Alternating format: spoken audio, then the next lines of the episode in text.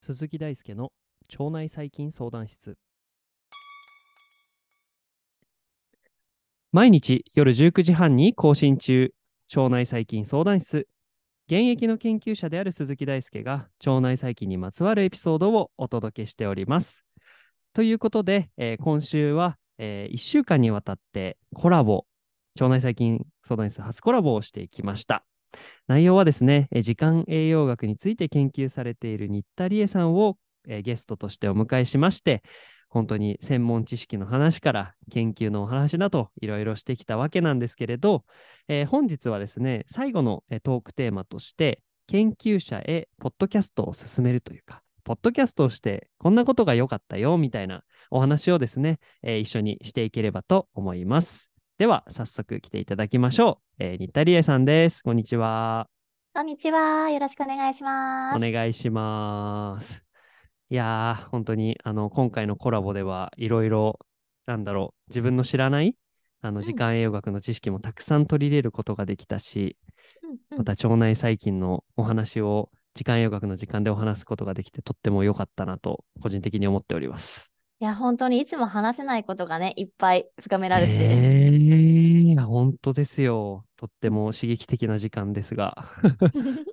ポッドキャストのすすめということで、まあ、前回、前回というか、うんまあ、新田さんのチャンネルの方では、えっと、アウトプットをするという観点とか、まあ、その、普段得られない視点を得られるという点で、まあ、ポッドキャストって結構、なんかみんなにとって楽しいよねみたいなお話をしてきたんですけれど、まあ、ちょっとまた別の視点で、まあ、その例えばその交流の場であったりとか、まあ、そのうん別の視点でポッドキャストについてもうちょっと眺めてみようかなと思っております。はーい。はい。ではなんかアウトプットの他に何かありますかね、なんかいいのそとか。うだな。うんうん。えっと、結構なんか、ポッドキャストを始めてみると、うん、なんか、SNS でも反応してくれる人が変わってきたりするなというう感覚はあって、うんうんでうんなんだろうな、結構この耳だけで聞きたいっていう人多いうんうんうんうん。かな？なんか動画だとね、どうしてもなんか体が固定されてしまったり、時間が固定されてしまうけど、そうそうそうそう。ね、でもなんか私もローカル行った時に運転しながらラジオ聞いたりするけど、ポッドキャスト聞いたりもするけど、うんなんかそういった違うシーンで楽しめるっていうのはいいよね。本当に確かにそうですね。うんうん。なんかその生活のお供感がすごいある気がする。ああ、うんうんうん。ね、ね普段のルーティンに寄り添うというか。うんうんうん、そうそう。なんかあくまでも、なんかそのうんやるべきことがあったりとか、うんなんかその一つものがあって、なんかうんそこに伴走してくれる感じがすごいして、うんうん。そう、なんかテレビとか YouTube とかはどちらかというと、それ自体が目的になったりとかすることもある。あるある。まあその見るのが楽しいとかうあるけど、まあこのポッドキャストのいいところは、そこがこちらに委ねられてて、うんなんかしっかり聞くもいいし、手元の作業しながら、ながらで聞くでもいいしみたいな感じがすごい好きですね。うんうんうん。自由度高いよね。高いですねう。んうんうん。確かに。すごい、確かに。それはすごい生活に彩りを加えてくれたっていう意味では、ポッドキャストいいですね。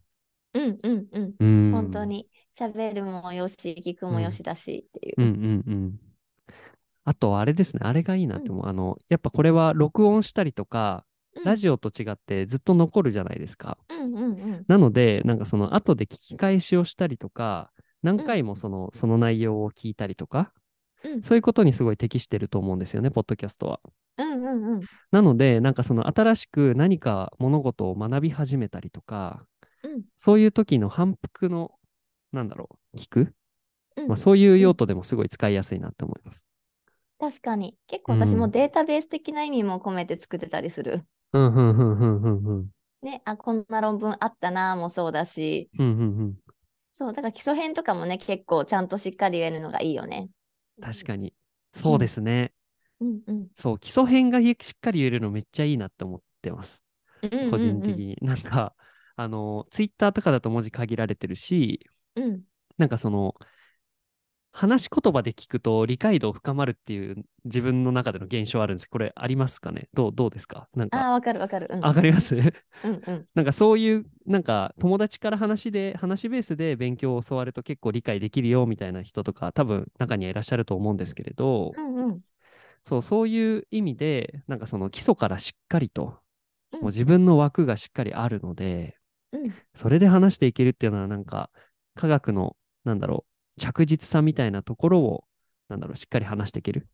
うん。かいつまむ必要がないっていう、うんうん。ここは確かにおっしゃる通り大事だなって思いますね。だからいろんな人が聞けるよね。初めましての方もはうんうん知りたい内容はたどれるし、うんうんうんうん。ね、もうある程度聞いててくださったり、その分野に関してご存知の方も新しい、ね、ファッツニューが聞けるというか。確かに。うんうん。すごい。ねえ。なんかもっと日本で広まればいいなって個人的には思ってますね。ああ、本当に本う当に。そう。メディアとしてすごい素敵な感じがする。ね、本当に。うん結構ね、自分で決められる範囲というか、遊べる範囲が広いしね。うーん。確かに。うんうん、うん。そう。あとは、あの、Spotify とかだと、なんか質問機能とかつけられる。全然自分使ったことないんですけど、あ、そっか。あそう、なんかそういうのもあったりとか、なんか割と。とその交流の場としても、あの、いい感じに使えるんじゃないかなって思ってて、へえ。そう、今個人的には腸内細菌相談室では、うんなんかあの、ツイッターとかインスタグラムとかで、まあ、うん結構あの、質問いただいたりするんですけど、うん。なんかそれ、そういうところから、まあその、お便りいただきましたみたいなとか、うんうん。なんかそれこそ、なんか予備校で先生に聞きたい質問があるんですが、みたいなイメージで、専。門分野にもリーチできちゃうっていうのは、なんかすごいいいなと思本当だね。う。ん。ね、なんか、そのうん先生によって全然理解度って変わってくるし、うんうんうんうんうんわかりやすくうん自分に合う形で話してくれてる人と話せるっていいよね。確かに。うんうん。なんかすごい学びの環境がこれからどんどんいろんなうんプラットフォームうんで整うんだなって思いつつ、うんうん。なんかポッドキャストはその中でもかなり、なんだろう、有力な候補だなって思ってます。うん、確かに。ね。ね結構この場番組を持っていることによって、うんうん。なんかゲストも呼びやすいじゃない？なんかこういう番組持ってるんで出てくださいみたいな。うんうんうんうんうんうん。ね、私たちからしてもいつか喋ってみたかった人もなんかきっかけがないと難しかったりするから。崖作りとして。そうそうそうそう。すごくいいなと思確かに。う。うん、いや、うん本当なんかこれ、ポッドキャストの運営側聞いといてくれないかな。本当こにの2回にわたってマジでぼ、なんかベタ褒めしまくって。いや、まあ本当に心から思ってますけどね。うんうん、え逆に大変だったこととかないの？大変だったことか、大変だったことは、まあこれはなんか、ポッドキャストに限らないんですけど、うんあの、自分の場合は、あの、基本的に記事書いて、それで話す内容固めてからうん収録して、うんで、サムネ作ってとかやったりするんで、うんうんあの、それを毎日やるっていうのが、なんかその、の、一番最初の方は慣れるのに時間かかったっていうのはあります。ね、毎日ってすごいよね、本当に。そう、習慣化するまでは結構大変でしたね。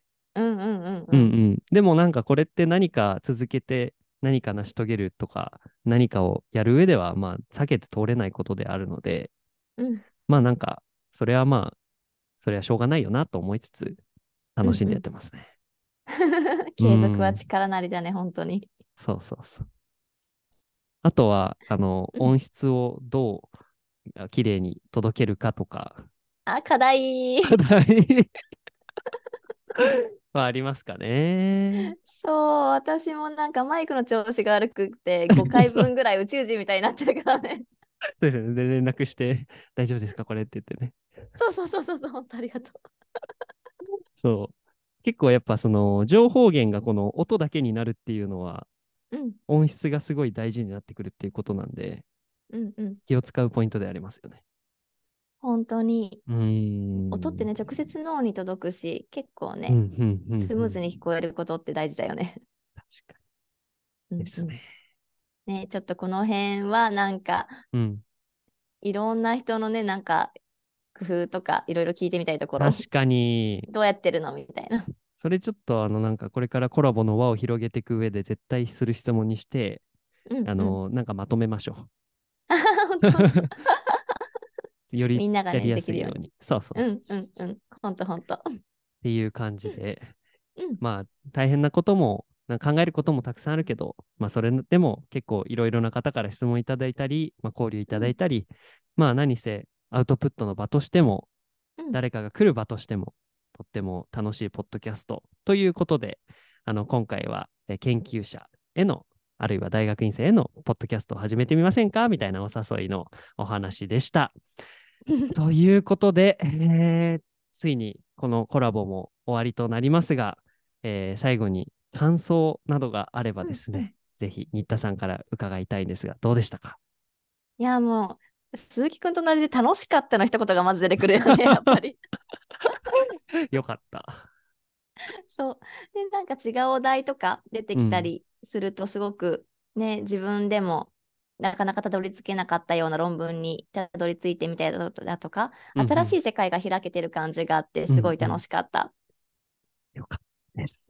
ね、し、なんか、ここでこういう話をするんだとか、すごいなんか話し方のうん勉強にもなったというか、おー、そうなんですか。よかった。ね あーツアーが始まったとか、すごい楽しかった。本当ですか？それは嬉しかったです。まあなんかうんうんそれは多分お互いのスタイルみたいなものがここまで喋ってきてあって、うんすごい発見になりましたね、お互いで。うんうん、本当に本当に。うんというわけで、またぜひなんか機会があればやりたいなと思ってます。ぜひぜひよろしくお願いします。はーい。はい。ということで、えー今日までですね、皆様お付き合いいただきありがとうございました。そして、えーゲストとして来ていただいた新田さん、えー今回はありがとうございました。ありがとうございます。また機会があればよろしくお願いします。それでははいまた皆さんおやすみなさい。じゃあねー。バイバーイ。